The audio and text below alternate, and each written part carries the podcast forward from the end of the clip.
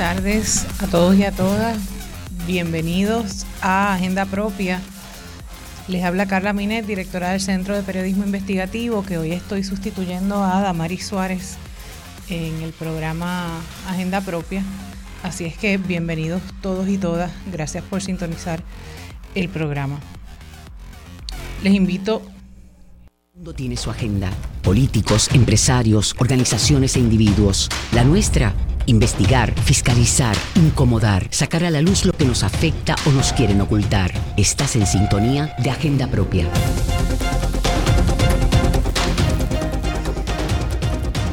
Buenas tardes a todos y a todas. Hoy hablamos en Agenda Propia sobre quién es responsable de que tengamos combustible y los servicios básicos luego de un, luego de un desastre. También hablamos sobre la ley eh, de comunicadores que se aprobó después del huracán María y que aparentemente se ha convertido en letra muerta a juzgar por experiencia del huracán, luego del huracán Fiona. También hablamos con el periodista, la periodista Tatiana Díaz Ramos sobre eh, una investigación en la que se revela que eh, el Departamento de Educación canceló el contrato de una de las escuelas charter o escuela alianza que, con la que ya había firmado un contrato para que iniciara sus operaciones. Y también conversamos con el periodista Joaquín Rosado sobre una historia relacionada a la contaminación eh, que, se genera en eh, distintos pueblos de la isla a, partir de una emisión tóxica que podría causar cáncer a los puertorriqueños. Estos son los temas que abordamos hoy en Agenda Propia. Esta es La Piedra en el Zapato. Y de inmediato eh, comenzamos con el periodista Eliván Martínez Mercado, quien eh, es periodista del Centro de Periodismo Investigativo y publicó una historia en los días pasados sobre cómo fue que Puerto Rico eh, enfrentó el huracán Fiona eh, sin tener un plan de seguridad energética para los desastres y sin supervisión para los terminales de combustible por parte del gobierno. Por esta razón, parte de la respuesta quedó a merced de las empresas privadas, algunas de las cuales tampoco estaban preparadas. La isla lleva varios años recibiendo decenas de miles de dólares federales para tener el plan listo. El reportaje lleva como título Puerto Rico, la isla más vulnerable ante los desastres, carece de un plan de seguridad energética. El Iván, ¿me acompañas? Sí, buenas tardes, gracias Carla y buenas tardes a la audiencia. El Iván, en tu investigación eh, buscabas la respuesta a la pregunta ¿quién está a cargo del diésel luego de un desastre? ¿Encontraste respuesta? Sí, eh, la respuesta es que en Puerto Rico falta un jefe de diésel, falta una agencia y un encargado específico que se asegure de que antes que venga cualquier huracán, en Puerto Rico los importadores y los terminales tengan abasto suficiente para atender la emergencia porque todos sabemos que después de los huracanes viene un gran apagón y para atender de forma provisional, ¿verdad? Esos apagones, pues mucha gente tiene plantas eléctricas, las industrias tienen plantas eléctricas y los hospitales, eh, ¿verdad? A falta de, de energía eh, renovable distribuida que nos permita, ¿verdad?, atender la situación, pues lo que hay son eh, como le llaman, generadores eléctricos, y en efecto no tenemos esa preparación. Así que la, respuesta a la pregunta, Carla, sería que en Puerto Rico falta un jefe de diésel o una jefa de diésel, una persona fuerte que se encargue eh, de tener estos combustibles por la seguridad energética de Puerto Rico. El plan de aseguramiento energético que se supone que estuviera, eh, que existe, que exista en Puerto Rico, eh, ¿Tú lo has visto? ¿Existe? ¿Quién lo tiene? ¿Está actualizado? ¿Qué, cuál es la situación con ese plan que en, teoría sería como una referencia obligada para, para atender este asunto?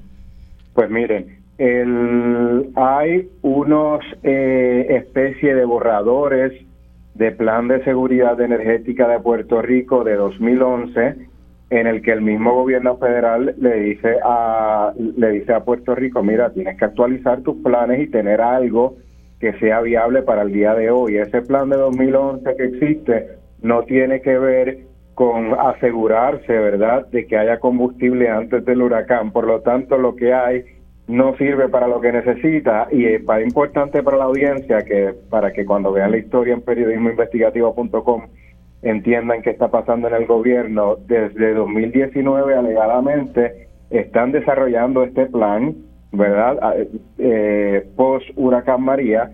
Entonces, eh, nosotros se lo solicitamos al Departamento de Desarrollo Económico y nos dicen que no lo pueden compartir porque está creado, porque lo están trabajando en este momento.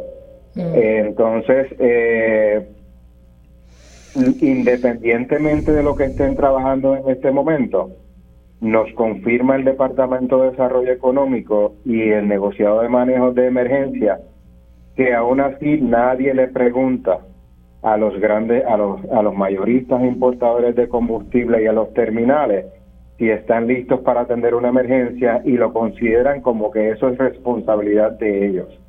Así que cualquier cosa que está sobre la mesa considerándose y desarrollándose en este momento no atiende el punto medular que necesitamos que se atienda, que es que los que manejan el combustible para, para energizar provisionalmente al país, ¿verdad?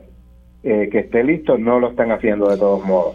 ¿Por qué es importante que esto se resuelva? Eh, eh, es decir, que, que, exista un plan, que el plan en realidad eh, atienda y defina las responsabilidades en torno a, la, disponibilidad de abastos de combustible.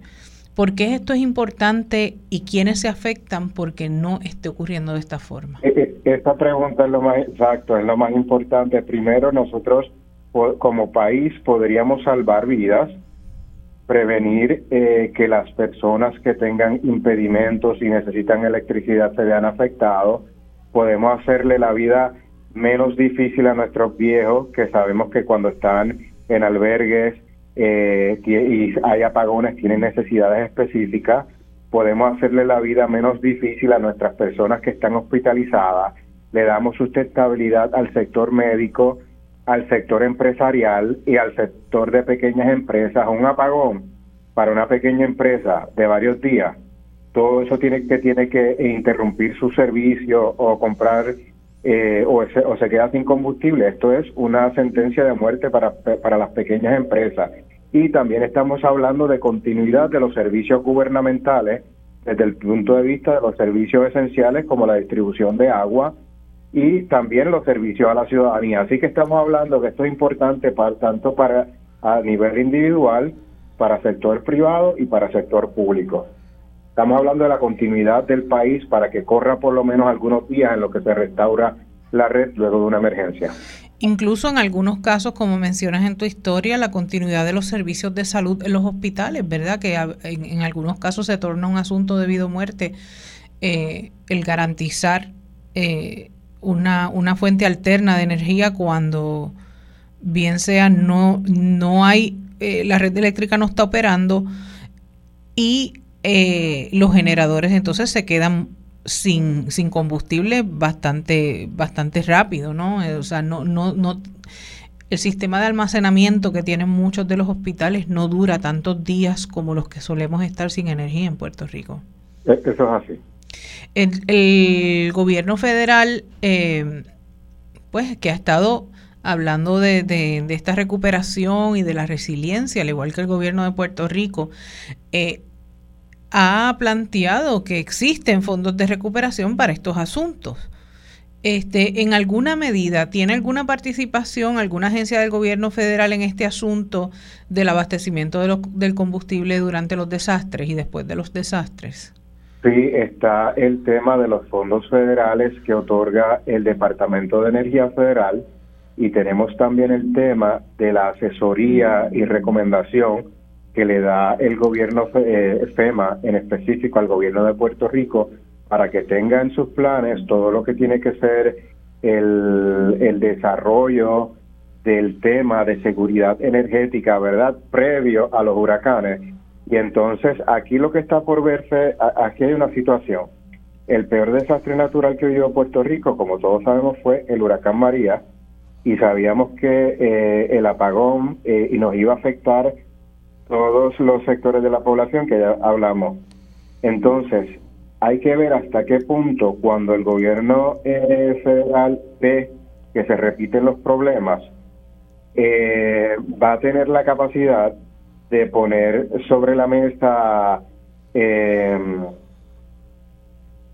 yo, yo pienso que el gobierno federal eh, puede eh, hacer un mejor trabajo en ya que le está dando algún tipo de fondos. Mira, por ejemplo, el Departamento de Energía, Puerto Rico, ¿qué has hecho con estos 200 mil dólares que te he dado en, en los últimos años para que desarrolles este plan?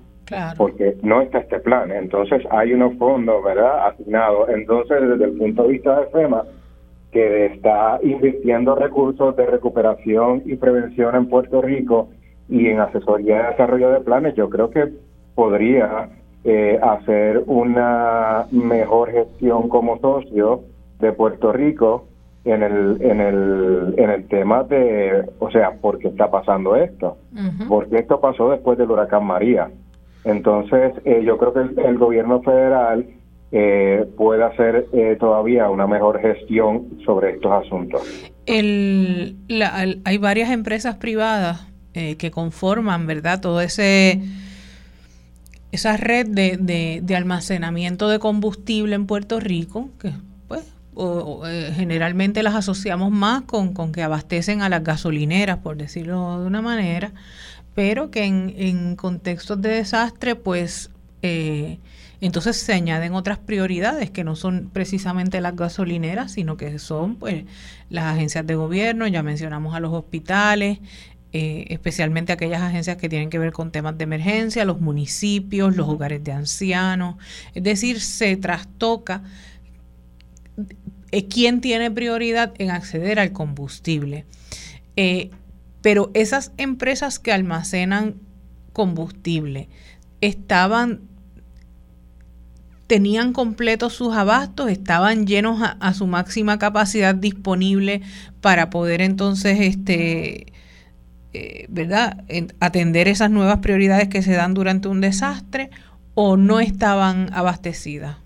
Esto es bien importante porque no solamente hay que ponerle el ojo al sector público, sino también al sector privado, cuando el sector privado tiene una participación importante en nuestras vidas. En, en, esta historia específico, hablamos de dos eh, empresas, una de ellas eh, el terminal de Bocay en Yabucoa en efecto, el terminal de Boca y en Yabucoa no estaba preparado para hacer su trabajo porque la planta de generación de emergencia que tenían no era suficiente para poner a correr sus instalaciones en su, totalidad.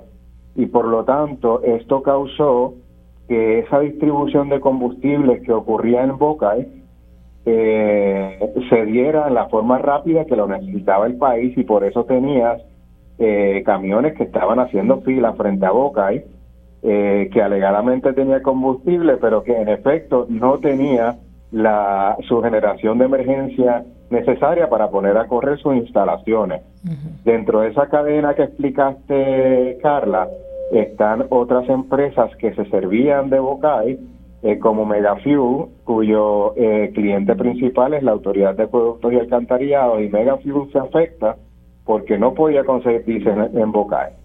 Entonces, eh, teníamos también el caso de Peerless. Eh, no sé si la, la audiencia, me imagino que algunos de la audiencia recuerdan que en esas primeras eh, conferencias de prensa post la narrativa oficial del gobierno era que sí había combustible, ¿verdad? Y que, y que simplemente era problemas de distribución. Pero en efecto, Peerless nos confirma que ellos tuvieron que racionar el, si el huracán eh, vino de sábado para domingo y el miércoles Peerless estaba eh, racionando su, su diésel precisamente porque había ocurrido un aumento en la demanda tan importante que ellos se iban a quedar sin diésel para sus propios para sus propios clientes públicos y privados. Ellos nos estaban contando cómo otros mayoristas llegaban donde Piles porque ellos también se habían quedado sin eh, esos otros mayoristas se habían quedado sin combustible. Entonces, el, queda hay una gestión del gobierno de Puerto Rico, tanto desde el Departamento de Desarrollo Económico y de Manejo de Emergencias, que es bien importante. No es solo que haya combustible, ¿verdad?, antes del huracán, es que haya mucho más combustible porque después del huracán no se va a necesitar la misma cantidad de, de diésel, por ejemplo, se va a necesitar mucho más, porque todo el mundo está corriendo en diésel. Entonces, eso es lo, lo, que tiene que estar en el plan, que es un plan de cómo va a correr el gobierno para asegurarse que haya ese combustible y cómo va a hacer el gobierno en específico con cada una de las empresas para ver que ese combustible está listo para despacharse e inmediatamente ocurre el apagón. Vamos a unir a la conversación, el Iván, a Nazario Lugo Burgos, que es presidente de la Asociación de Manejadores de Emergencia y Profesionales de Seguridad. Creo que lo tenemos ya en línea. ¿Nos escucha, Nazario? Saludos, buenas tardes. Muy buenas tardes, gracias por acompañarnos. No sé si escuchaba la conversación que estaba teniendo con el Iván sobre los hallazgos de esta historia que, que publicamos hace unos días. Eh, sí, estuvimos este, escuchando parte. Bien, pues nos, gustaría su perspectiva sobre los hechos que se presentan en el, en el artículo eh, en torno a la falta de coordinación y la falta de un marco de política pública efectivo para atender el tema de la disponibilidad de combustible después de los desastres, durante y después de los desastres. Claro que sí. Este, bueno, eh, eh, según verdad, propiamente el artículo señala claramente, aquí se valida en este artículo que venimos hace algún tiempo, luego del paso de Huracán María, eh, denunciando en Puerto Rico. Y es que lamentablemente los planes, los planes existentes no se han atemperado ¿verdad? a la realidad de, de, estos tiempos en donde desastres naturales mucho más intensos nos han estado afectando. Entonces, claramente, eh, la improvisación. Hemos visto una, una gestión de improvisación al momento de atender la emergencia y no de una planificación adecuada, previa, eh, como lo requiere la guía eh, para el manejo de emergencia, en donde debe haber ese proceso de preparación y que debe haber una coordinación efectiva. De igual manera, es importante señalar de que aparenta ¿verdad? ser que no no aprendimos nada con el paso de Huracán María por Puerto Rico porque volvemos a cometer los mismos errores. Así que no podemos obtener resultados diferentes si estamos propiamente haciendo lo mismo. Eh, y, este asunto de la energía propiamente es uno de los asuntos más eh, eh, vulnerables desde el punto de vista de que pone en riesgo la vida de, los de los ciudadanos, este, porque pues, estamos hablando de escasez de, de combustible en hospitales que se fueron a, a funcionar 100% con generadores eh, eléctricos. Y, entonces pues, pues propiamente eso pues tiene tiene un efecto dominó en la atención y los servicios médicos que ese fue uno de los, de los señalamientos verdad de los informes que, que luego de María en donde pudimos ver verdad que parte de la pérdida de vida que, que se tiene como consecuencia del paso tanto directo como indirectamente de María este es eh, la falta de energía este, así que esto es un tema vital que el gobierno no debe mirarlo superficialmente y, echarse responsabilidad de un lugar a otro o de uno a otro, sino es que definitivamente ya debe haber un componente a cargo de esto y que deba poder eh, tomar las decisiones e impartir las instrucciones propiamente en el proceso de en, la preparación, en la respuesta y en la recuperación ante una situación de emergencia mayor en el país. Nazario, buenas tardes. ¿Por qué aún no hemos pasado la etapa de improvisación tras todos estos desastres que hemos tenido? ¿Por qué aún estamos en esta etapa donde parece que, no hemos aprendido nada y se siguen creando cosas bajo la marcha en lugar de hacerlos eh, eh, antes de que ocurran desastres que se pueden planificar porque sabemos que todos los años pueden venir huracanes? ¿Por qué estamos aquí todavía? Pues mire, yo, yo entiendo que primero creo que hay un desconocimiento, ha habido una, eh, se ha minimizado el rol del manejo de emergencia en Puerto Rico y lamentablemente eh, lo han llevado a un punto en donde para el gobierno el manejo de emergencia es una es, una agencia que se dedica a lo que es rescate eh, a salir a la calle a rescatar gente cuando se pierde en un monte cuando se, se lo lleva a la corriente de, un río o cuando pasa lo mismo en el mar. Y no y no es así. Entonces una agencia fortalecida eh, en el pasado, en donde había un componente de preparación y planificación, donde había un componente de coordinación de respuesta adecuado, donde había un componente de recuperación, ha sido eh, eh, desmantelado en los pasados años. Y entonces, al esto desmantelarse y dividir esas responsabilidades en, en otras agencias o inclusive mm, no delegar estas responsabilidades en nadie, simplemente no dar el servicio, pues eh, propiamente el resultado de esto es precisamente eso, es eh, que los lleva a improvisar. Ustedes no señalaron en ese informe, ¿verdad? En este proceso investigativo, pero es importante señalar que la coordinación de los municipios para poder para poder conseguir diésel eh, tuvo que ser a través de Fortaleza y asignaron un licenciado de Fortaleza para poder trabajar esto en Fiona que nunca en su vida esta persona ha estado en la ecuación de manejo de emergencia. Así que, claramente eso demuestra que hay improvisación y que inclusive hubo que hacer un takeover de lo que, o, ¿verdad? o tomarse, tomar eh, a cargo la gestión de la agencia de manejo de emergencia por la condición en la que ésta se encuentra, que es una condición crítica actualmente. El Iván. Sí, el cuán importante es el plan de seguridad energética dentro de la planificación para emergencia, tomando en cuenta nuestra experiencia tras el huracán María? Bueno, eh, es tan importante para nosotros, por, primero por nuestra situación geográfica, que somos una isla, que nos quedamos eh, totalmente incomunicados, aislados, y los, muelles o, el, o el sistema eh, aéreo, ¿verdad? Falla, la transportación aérea fallara. Entonces no es no es como podemos ver los Estados Unidos, que vimos que pasó un huracán Air y que pasaron otros huracanes y que de inmediato vino vinieron eh, eh, por carretera eh, muchas unidades, ¿verdad? A darle ese apoyo en la cuestión de, energía. En Puerto Rico dependemos, ¿verdad?, de tener los abastos suficientes. Un punto bien importante que señala este, este reportaje investigativo es que una de las recomendaciones que se hace es que se aumente la capacidad de almacenaje de combustible en el país. Así que eso claramente es una de las debe ser una de las prioridades que el gobierno debe estar evaluando para buscar tener ese abastecimiento tan necesario.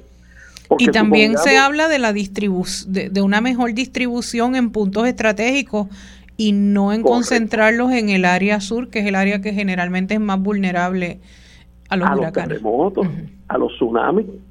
este, eh, así que sí, definitivamente el que haya una distribución adecuada en la isla permite una mayor agilidad eh, y un plan coordinado. Eh, otra de las cosas que a nosotros nos impresionó mucho es que la Guardia Nacional se probó tanto en María como posteriormente en los terremotos la capacidad que tiene en la coordinación y en la parte de logística. Mm. Pero en Fiona se tardó seis días en entrar directamente a dar apoyo a los hospitales porque no le daban la misión. No es porque la Guardia Nacional no quería, es porque no tenía la misión desde el Centro de Operaciones de Emergencia para atender esa necesidad. Algo que previamente se pudo haber activado y que la Guardia Nacional pudo haber ya, estar preparado previo al paso del huracán por, por la isla.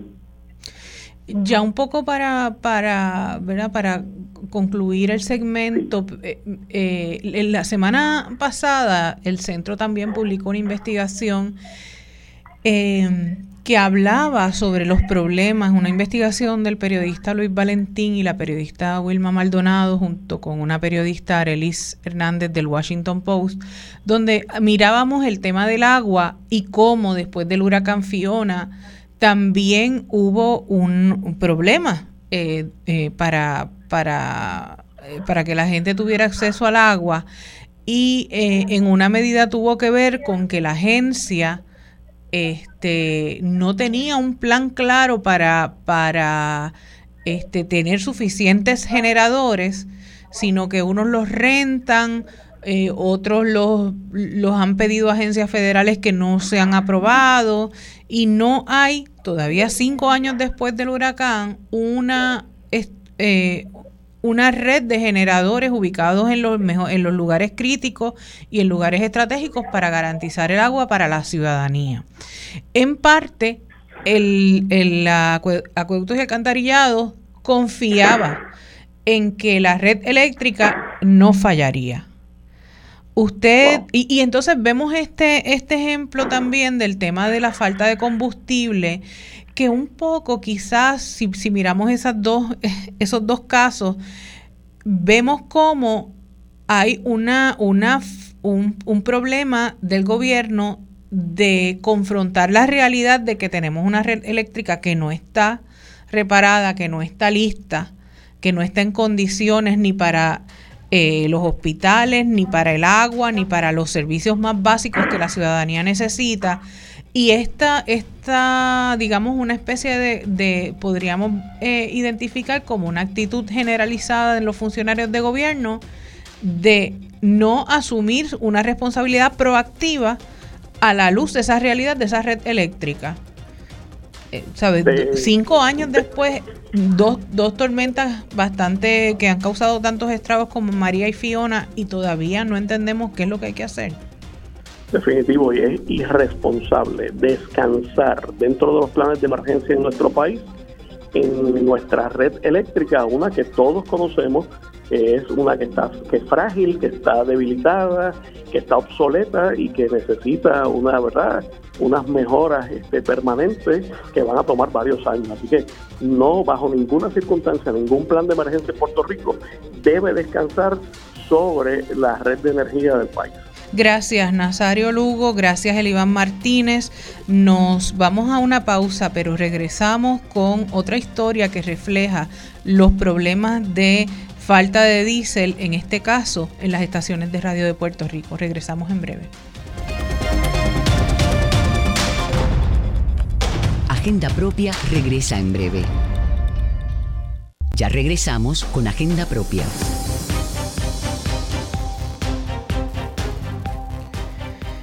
Muy buenas tardes a todos y a todas. Les habla Carla Minet del Centro de Periodismo Investigativo. Estamos de regreso en Agenda Propia, un programa producido por el Centro de Periodismo Investigativo. Estoy hoy en sustitución de la compañera Damari Suárez y eh, pueden, les recuerdo que pueden buscar siempre nuestras historias en periodismoinvestigativo.com y en las redes sociales del Centro de Periodismo Investigativo, arroba CPIPR. Em, queremos, quiero, quiero un poco en continuidad al segmento anterior eh, conversar con el periodista Luis Joel Meléndez del Centro de Periodismo que eh, publicó la semana pasada, hace unos días, una historia sobre la ley de comunicadores esenciales y cómo esta ley debía facilitar el acceso a combustible para los radiodifusores.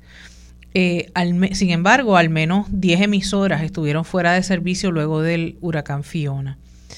Eh, varios eh, radiodifusores que hablaron con el Centro de Periodismo Investigativo confirmaron que tuvieron serias dificultades para conseguir el diésel eh, se suponía que el negociado de manejo de emergencias notificara a las estaciones de radio dónde adquirir combustible. Eh, Luis Joel, ¿nos acompañas? Sí, aquí me encuentro. Gracias, Carla, por la invitación. Gracias a ti. Eh, ¿Lograron los radiodifusores recibir información sobre dónde adquirir combustible después del huracán Fiona? Como bien indicaste, las estaciones de radio a las cuales contactamos para este reportaje nos indicaron que no, que ninguna de ellas recibió información de parte del portador de manejo de emergencias en cumplimiento con la ley de comunicadores esenciales que les indicaran o les dieran al menos un atisbo de dónde podían conseguir diésel durante la emergencia. Así que la respuesta es no. Esta ley de comunicadores eh, esenciales se creó después del huracán María en respuesta a la experiencia de ese huracán. Eh, tras el cual la radio se convirtió por muchos días y para muchas personas en la única vía de comunicación para saber lo que estaba pasando en el país, cuál era la situación en los distintos pueblos, cuáles eran las gestiones del gobierno, las recomendaciones en términos de salud, etcétera. Eh, el huracán Fiona, por supuesto, fue mucho menos fuerte, fue un huracán categoría 1 que el huracán María, que fue categoría 5. Y eh, por suerte, diríamos, no nos encontramos en una situación en donde tuvimos que depender de la radio eh, en la magnitud en que ocurrió después del huracán María. Pero quiere decir esto eh, que esa ley que se creó se puede todavía, estamos a tiempo para que realmente se implante o es que la ley está mal diseñada? ¿Cuál es el problema y por qué no ocurrió lo que la ley se supone que viniera a resolver? Es interesante la pregunta porque hay opiniones encontradas. Por un lado, el CPI encontró que, en efecto, la ley no se implementó.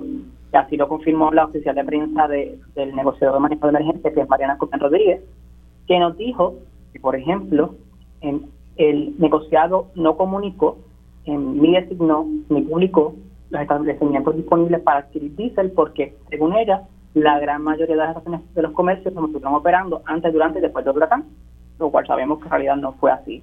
Y por el otro lado, también tenemos a abogados y representantes, como los de caso del señor García San Inocencio, en el cual él nos menciona que nosotros tenemos un problema. Y el problema es que se tiende a fallar en el seguimiento legislativo una vez la ley es aprobada, que tampoco las agencias aprueban reglamentos que estas leyes exigen y también, que es lo que va más bien en respuesta a tu pregunta, las leyes son muy abstractas, que es lo que ocurrió específicamente en la ley de comunicadores esenciales. Incluso se deja abierto a discreción de la agencia que se implemente la ley de ellas creer necesaria. Sí, una mezcla algo confusa. O sea que es posible que esta ley entonces requiera enmiendas para poderse eh, hacer efectiva de cara al futuro, ¿verdad? Exactamente. Hay pues que para darle dientes, como dijo Cacha Sanguino. Gracias Luis Joel por esta historia y por hablarnos de, estos hallazgos. Ahora voy a, quiero cambiar de tema y hablar de una investigación que publicamos también hace un par de días. Eh, una investigación muy importante del periodista Joaquín Rosado Lebrón sobre eh, cómo la Agencia de Protección Ambiental, la EPA, tardó seis años en regular una emisión tóxica que podría causar cáncer a los puertorriqueños. Eh, se trata de una emisión de un tipo de, químico que es emitido principalmente por industrias farmacéuticas que trabajan con em, la esterilización de equipos médicos o de, o de dispositivos médicos eh, y especialmente hay siete de estas empresas esterilizadoras establecidas en Puerto Rico en Añasco, Salinas, Fajardo y Villalba. Eh, también hay otras tres en Juncos, en Dorado y en Arecibo. Joaquín, ¿nos escuchas? Saludos, Carla, sí.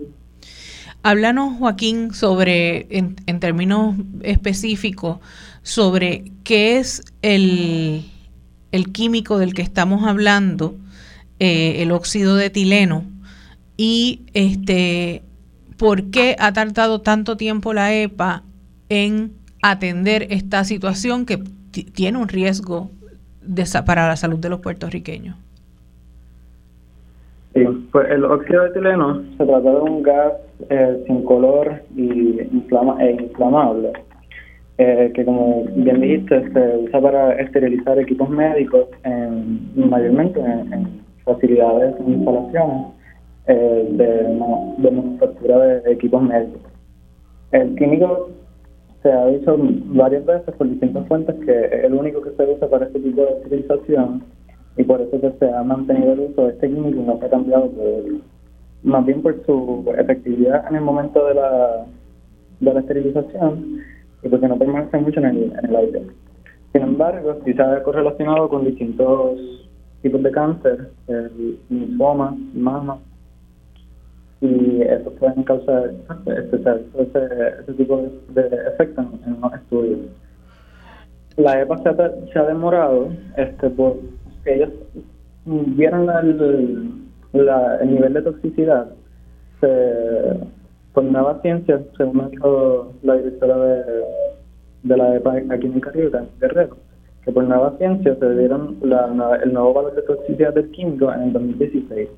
Y desde ese entonces, o sea, desde el 2016 hasta acá, pues, han hecho distintos procesos para recopilar información a nivel nacional, desde Estados Unidos y Puerto Rico, pero ese proceso fue el que ha tomado tiempo para asegurarse de que fuese efectivamente pues lo, tóxico que encontraron y recopilar información de todas las instalaciones de, manufactura de equipos médicos en Estados Unidos y Puerto Rico para entonces comunicárselo a las comunidades.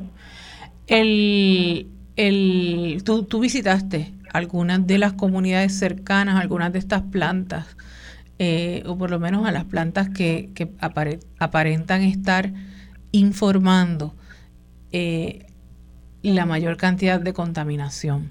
¿Qué fue lo que encontraste en, en, los vecinos que pudiste entrevistar? ¿Cuál es el sentir de los vecinos? Y también entrevistaste a algunos ex empleados de algunas de estas plantas. Las expresiones de, de los vecinos variaban por pueblo. por ejemplo, en Salinas que donde está la empresa, Ceritec, es bastante de las mayores que emite, según la, encontró la EPA.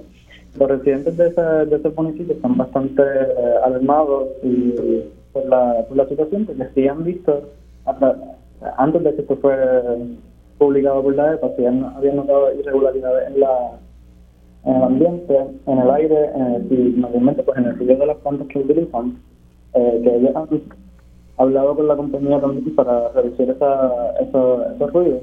Pero si han visto esa irregularidad, eh, irregularidad y si han mostrado las quejas tanto a la compañía como a la Junta de Realidad Ambiental en aquel entonces.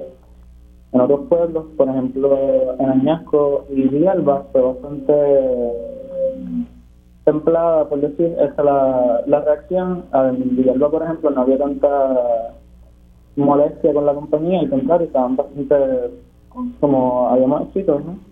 estaban bastante contentos con el, con el hecho de que, o sea, contentos en el hecho de que hay empleo en Villalba.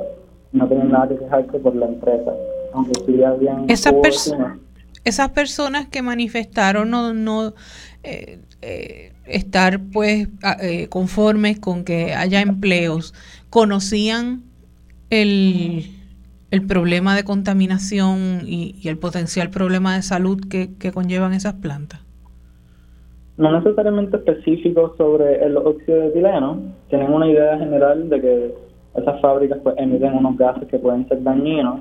según me comentaron algunos vecinos, por ejemplo en Villalba, este, sí están conscientes de que hay algunos gases que pueden ser mortales, pero pero igual no le achacan todo, eh, usando la palabra verdad que me decían, no le achacan esos males o algunos problemas de salud a, la, a las empresas.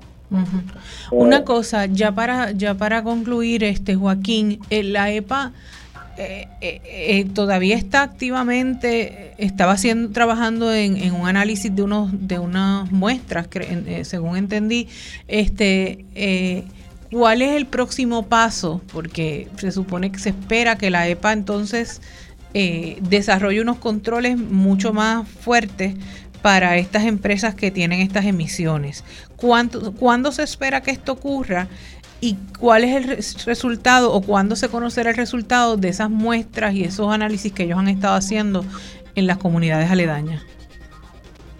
En Salinas, por ejemplo, ya habían hecho el muestreo de aire para calcular pues, la, cantidad que, se retiene de en en el espacio. Esos resultados se supone que salgan en enero.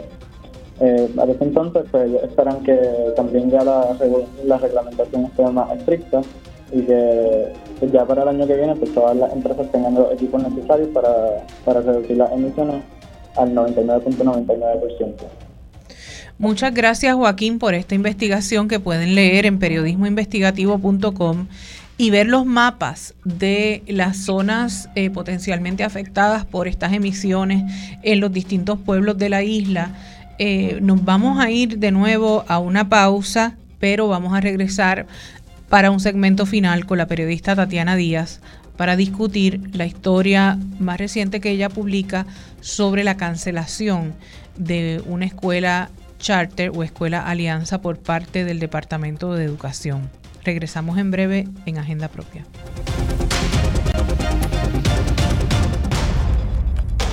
Agenda Propia regresa en breve. Ya regresamos con Agenda Propia.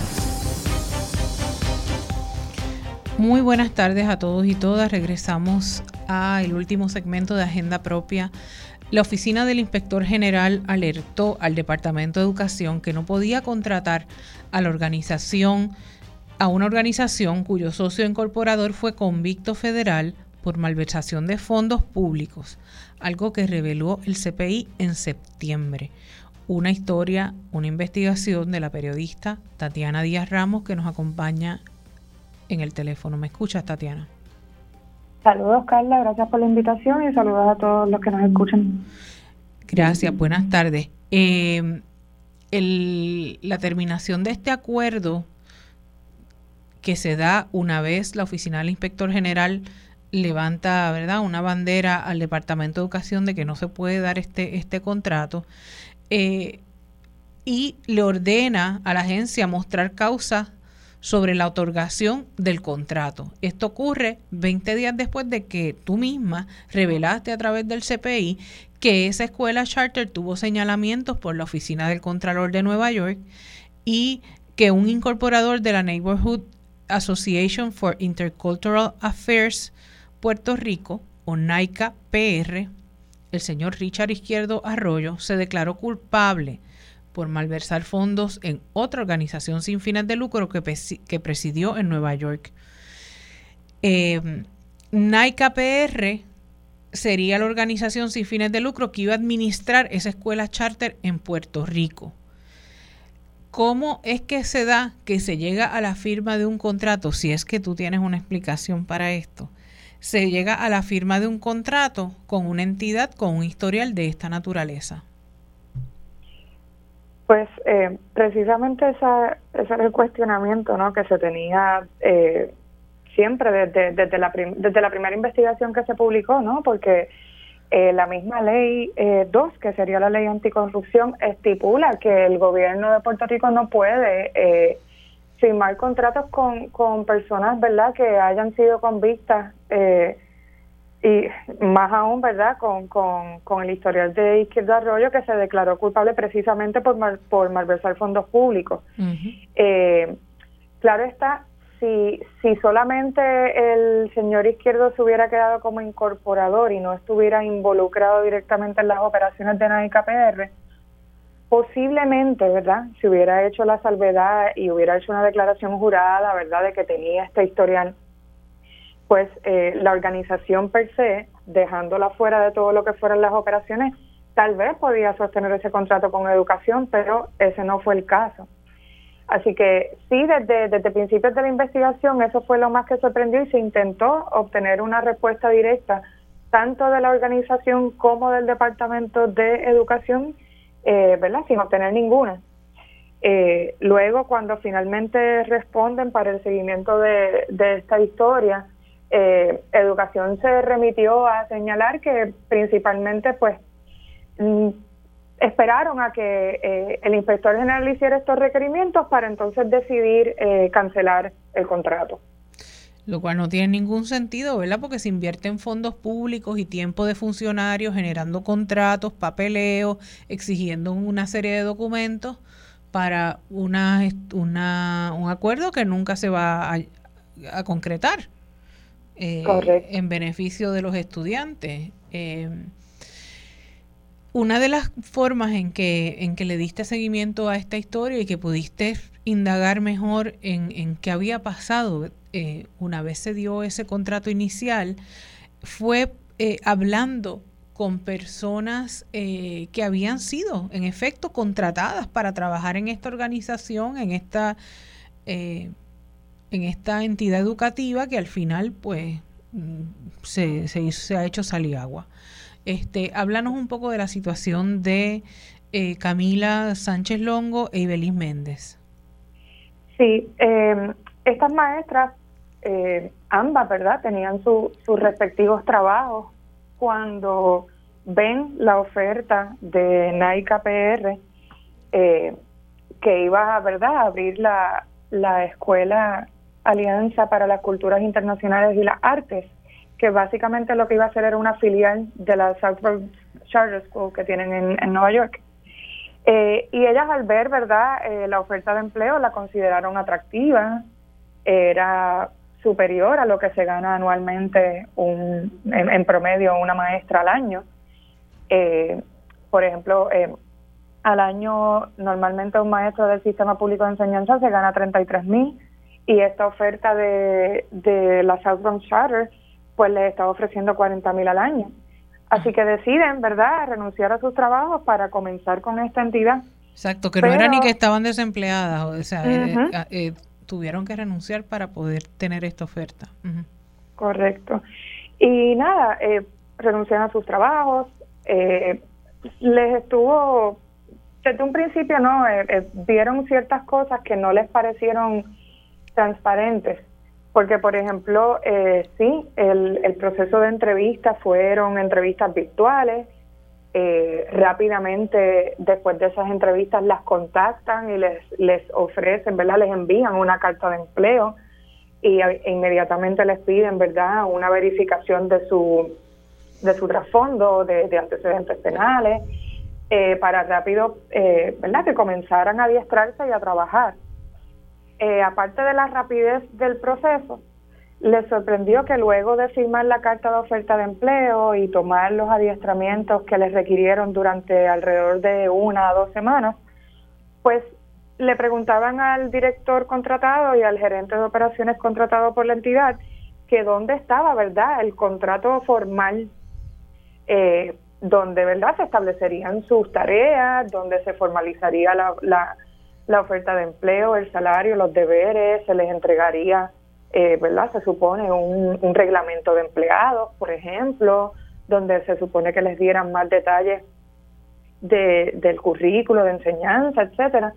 Pues ellas veían que preguntaban y preguntaban y no les daban respuesta.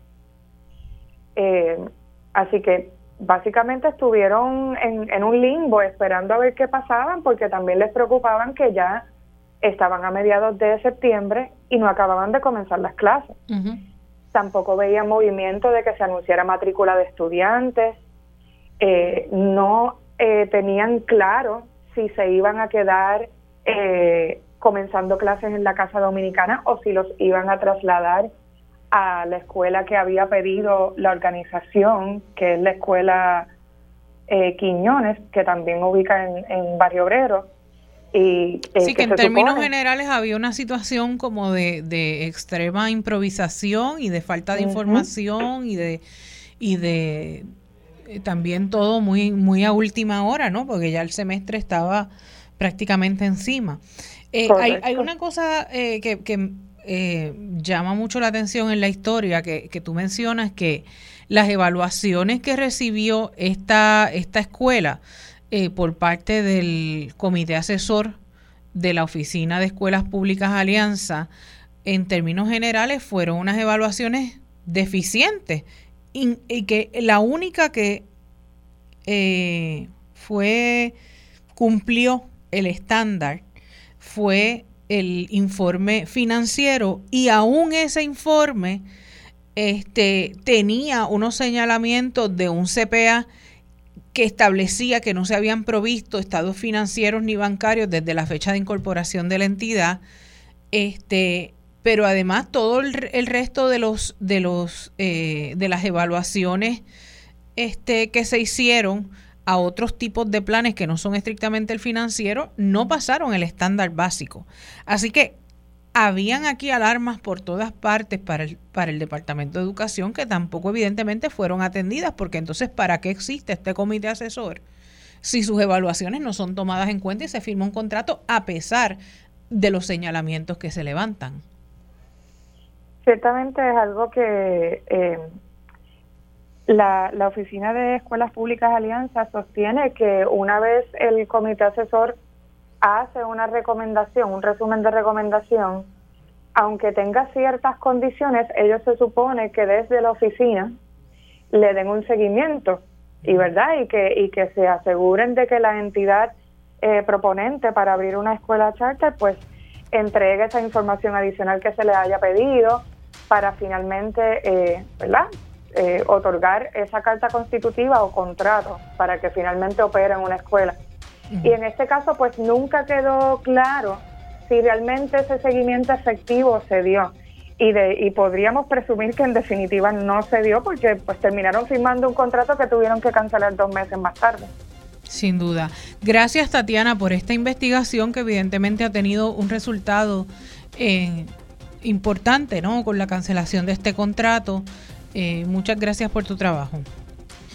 Gracias. Así hemos llegado al final de esta edición de Agenda Propia. Les recuerdo buscar todas estas historias en periodismoinvestigativo.com y suscribirse a nuestro boletín para recibir en su correo electrónico nuevas investigaciones cada semana. Eh, también pueden visitar en periodismoinvestigativo.com el kiosco del CPI y adquirir artículos.